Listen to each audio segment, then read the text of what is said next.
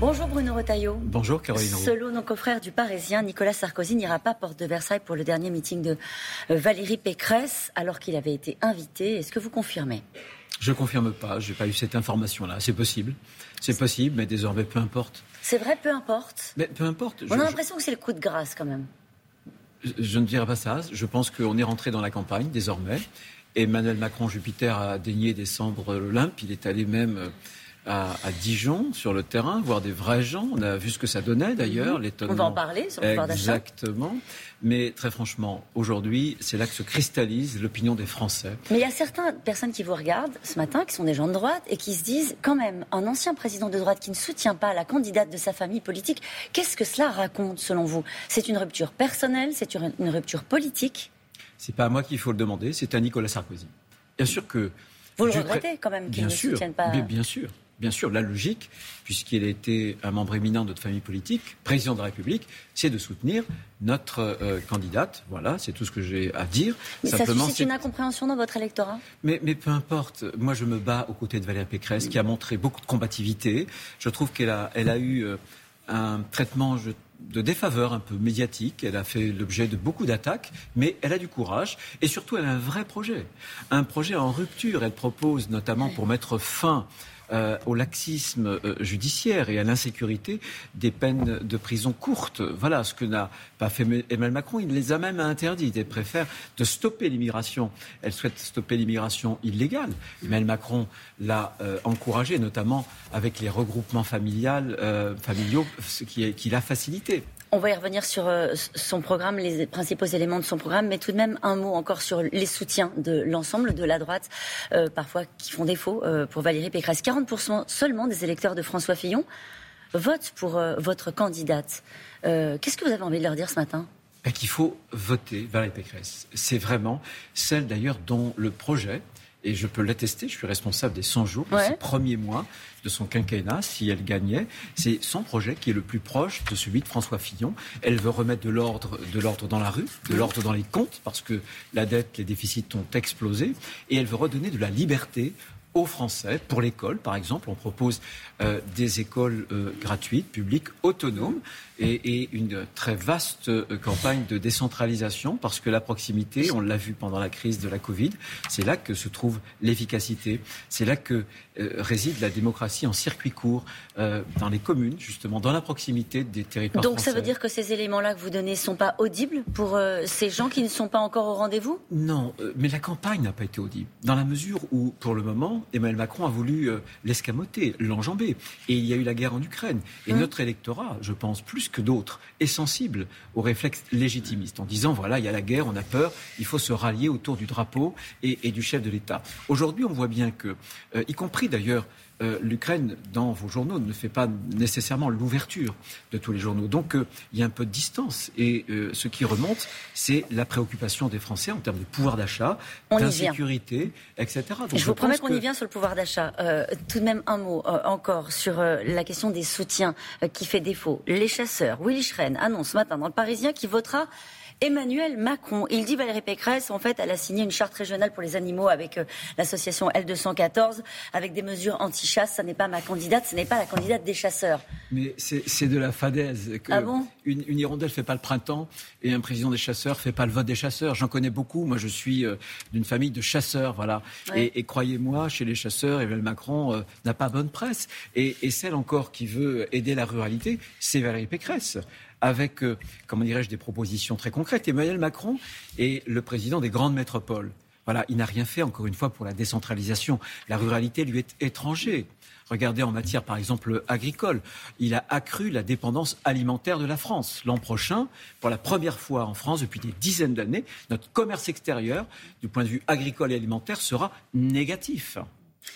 On parle du pouvoir d'achat. Vous avez raison, c'est la principale préoccupation des Français euh, dans cette campagne. Que pensez-vous des propos de la patronne d'Engie ou du patron de la Commission de la régulation de l'énergie qui dit, euh, en fait, le sujet, ça va être maintenant, euh, pour tous, de consommer moins, parce que les prix vont continuer à augmenter. Est-ce que ça peut être une réponse politique de dire aux usagers, la réponse, c'est de consommer moins? Il y a deux réponses politiques. La sobriété. Je suis tout à fait d'accord. Nous proposons d'ailleurs avec euh, Valérie Pécresse euh, un grand service public euh, de l'effacement de l'électricité, par exemple, désormais. on a des compteurs intelligents. Vous rajoutez un boîtier chez vous, vous êtes chauffé par exemple à l'électricité, et lorsqu'il y a du pic, ou même on vous efface, c'est-à-dire qu'il y a des micro-coupures qui durent 5, 10 minutes, et on vous restitue cet argent. Donc vous consommez moins d'électricité, et ça va mieux pour votre pouvoir d'achat. C'est concret. Et, puis, il y a un deuxième plan, qui est la stratégie. Qu'est-ce qu'a fait Emmanuel Macron en fermant Fessenheim, en hésitant sur le nucléaire, avec cette tête à queue incroyable où il voulait fermer plus de 10 réacteurs et où voudrait maintenant en ouvrir euh, une demi-dizaine d'autres Il nous a affaiblis.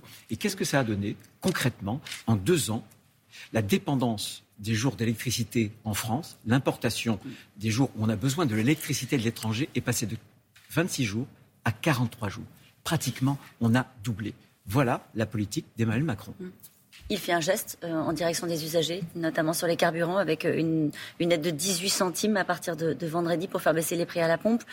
Euh, ça, va plutôt dans le bon sens. C'est comme ça qu'il va falloir accompagner les Français aussi. C'est un geste électoraliste. Ça fait belle lurette que les Français ont constaté l'augmentation du prix à la pompe. Et comme par hasard, on restitue 18 centimes à 10 jours du premier tour de l'élection présidentielle.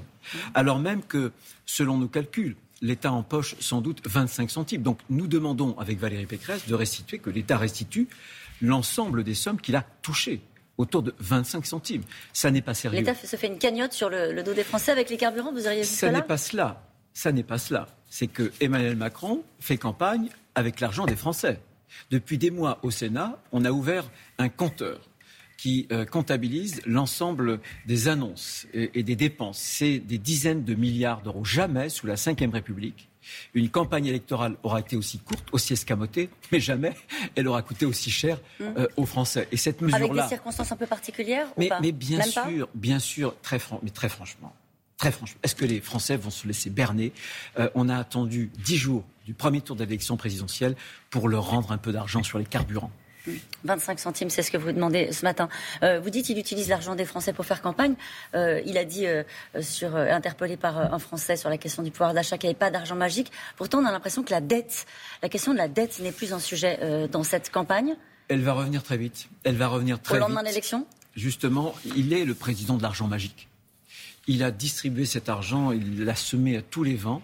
Et désormais, la France est vulnérable. Nous avons perdu notre souveraineté financière puisque l'inflation augmente. Vous savez qu'il y a une partie de la dette qui est indexée à l'inflation, qui augmente au fur et à mesure que l'inflation augmente. Et l'inflation va faire augmenter les taux d'intérêt. Et c'est une bombe à retardement. C'est un poison qu'Emmanuel Macron a distillé, le quoi qu'il en coûte, en France.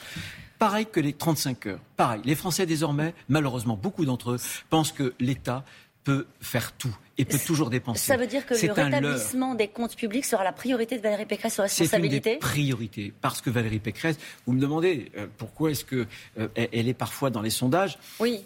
en difficulté. Mais elle est la candidate de la vérité. Et la vérité, c'est de dire aux Français que ça ne peut pas continuer comme ça. Ils n'ont peut-être pas envie de l'entendre, la vérité? Eh bien, c'est pas grave.